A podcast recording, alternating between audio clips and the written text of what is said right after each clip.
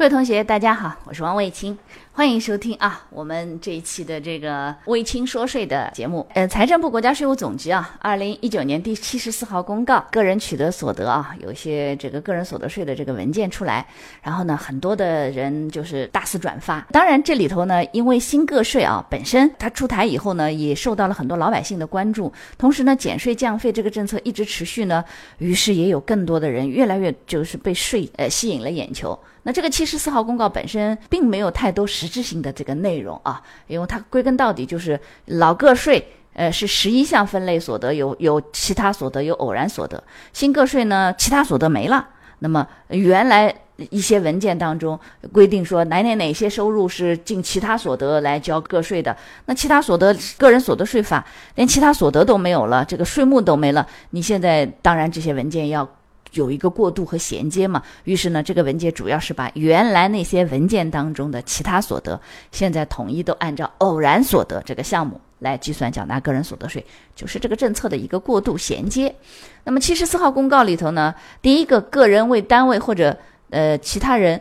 提供担保获得的收入呢，按偶然所得来计算。呃，不过也是的，就是现在的社会经济发展的比较快，所以呢，像这一类的这个新的这种收入的来源也比较多，所以有的时候呢。呃，税法可能没有办法能一一正列举说你你现在到底能取得哪种哪些类型的收入，于是呢，真的就只能呃出现一个新事物就打个补丁，出现一个新事物就打个补丁，所以我们经常能看见税法就像个百纳一样的一点一点的啊。当然啊，如果你去看美国的税法，那从地面可以落到屋顶的，那全都是这个补丁。真的税法本身不多，但是它很多的判例，很多的新的这个规定出来，所以一个税收的法律非常复杂。那第一个其实没有什么可以争议的。第二个，很多同学给老师留言说这件事情是不是代表着遗产税不征了？一毛钱关系都没有。这个赠与本身是活着的时候才叫赠与，老人百年之后的是遗产才会涉及到遗产税。当然呢，一般开征遗产税的国家呢，也都会开征赠与税。但是这个赠与税呢？呃，往往一个呢，它可能会有，比如说一生有多少金额的一个豁免，同时另外一个呢，主要很多的时候，如果在这个不在豁免里头，是指老人去世之前几年，他可能会有一个赠与出去的财产，它有按一定的比例或者是一定的系数。折算到你的遗产里头去，但就中国而言，坦率讲，说你现在能够开征什么遗产税，个人觉得不太可能啊。然后呢，在卫青说税的公号，在卫青说税的公号六月二十七号的内容当中，就提到了说，哎。就是关于这个遗产税的问题。那么其实是这样的，首先第一个，其实在二零一七年的时候，财政部就曾经回复过全国政协委员，呃，一家律师事务所的这个主任合伙人啊，这个创始合伙人就曾经说过，说关于你提的这个遗产税的征税法这个税法律法规修改的提案的一些答复。那么首先第一个啊，就。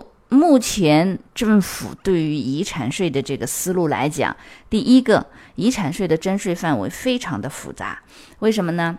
遗产税的形态很多种多样，有包括房地产等不动产，当然也包括很多的动产。你比如说车呀，对吧？豪车呀，游艇啊，哎，对这一类的这个。这个有形的动产，当然还包括，更不要说珠宝呀、字画呀、古玩呐这一类，是不是？这个金银首饰、金银细软，那当然还有银行存款呐、现金啊、股票啊、证券呐或者基金啊，其他的，甚至有一些这种收益性的保险，就是什么万能险这一类，其实是个理财产品的这种万能险之类的啊，这些动产。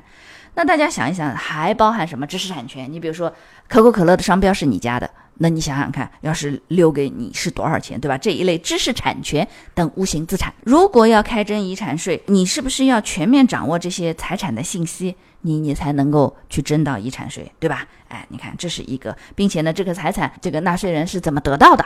哎，他然后再给他的孩子，然后怎么样？你看这是第一。第二个呢，遗产税征税的这个程序是非常复杂的。你比如说。房产什么的，现在还比较容易能评估。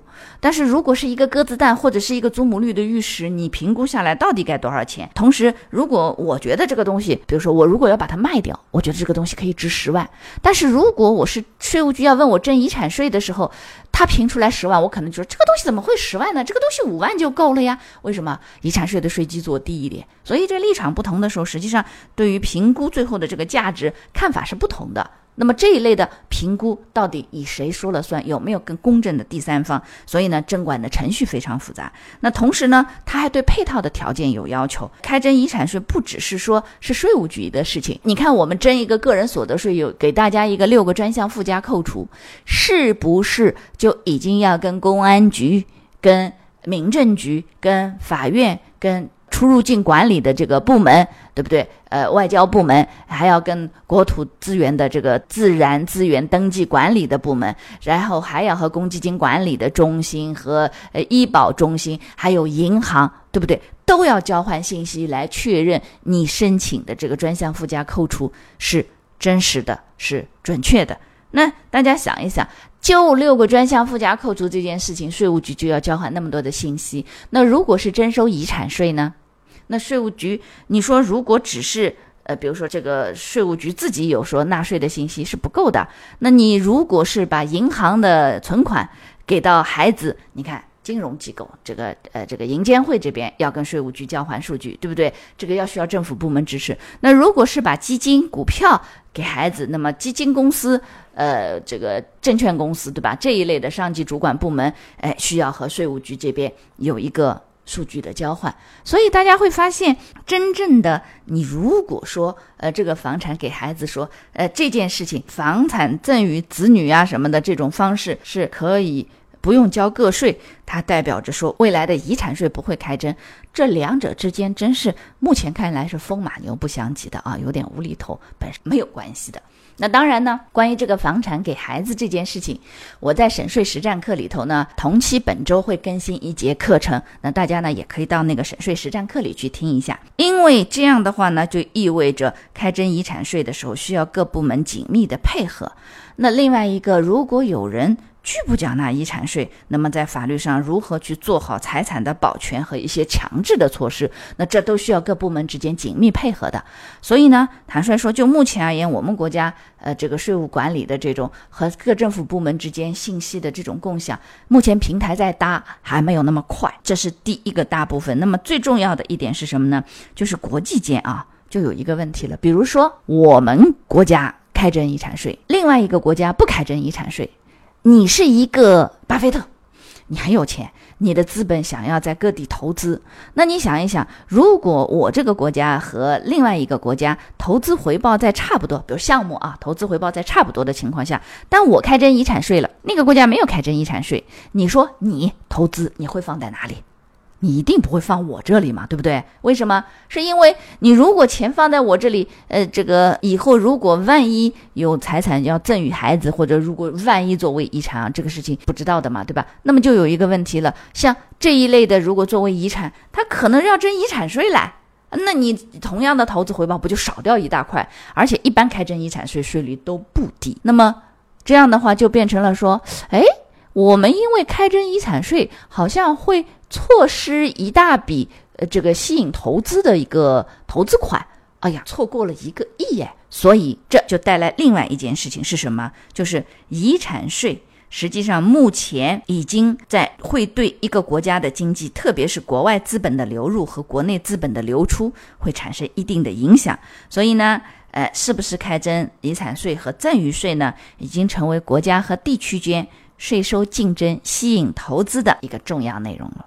清楚啦，所以就这一点而言呢，我们国家开征遗产税，如果要开征，也会非常谨慎。那当然，另一个最主要的就是部分国家对于原来已经开征遗产税的这些国家和地区，现在出现了一种取消或者是弱化这个税种的一种趋势。所以呢，也就是说，大潮流是慢慢的要取消这个税。那我们国家是不是要逆势而行，去开征这个税？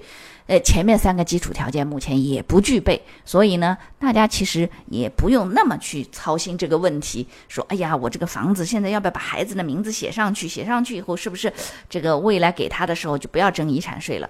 但有一个问题，如果你把孩子的名字写上去，一套房，你把孩子的名字写上去，他其实，比如说这个大学毕业以后，他其实是租房住的，他没住家里，但是因为房产证上有他的名字。所以他在外面租房住，房屋的租金也是不能扣税的，对吧？个人所得税钱也不能扣的。所以，孩房子是不是要写孩子的名字，有很多的问题需要综合的考量。问问律师，问问汪老师。那当然呢，向汪老师提问，你可以在“魏青说税”的公号微信公号下面留言，也可以到我们喜马拉雅省税实战课 VIP 群里头来讨论。那当然。更方便的，如果想要说，哎，老师，听说你开了个税务专家门诊，那当然最方便的，你直接到知识星球为清说税和喜马拉雅私密圈为清说税来直接向老师提问。那么这里呢，很重要的一个问题是什么？就是房产的给孩子在给的这个环节，目前个人所得税不征，但是那如果给完孩子把这个房产去转让的时候，未来的税会怎么征呢？欢迎大家在课程下面留言，也可以到我们的 VIP 群里头或者公号下面来回答老师的问题。答错的老师不批评，因为来不及批评。如果是答对的，老师可能会给你一个小红花哦。好了，七十四号公告本身并没有太多新的东西，下面是一个什么赠送礼品啊什么之类的，也按偶然所得，对不对？这一类包含说税优型呃养老险。税收递延型养老险，那这一部分呢，它本身也是作为工资薪金，这个在之前的文件当中，老师也都有说过，所以呢，没有什么新鲜的东西了。我们今天的课程就到这里，谢谢大家。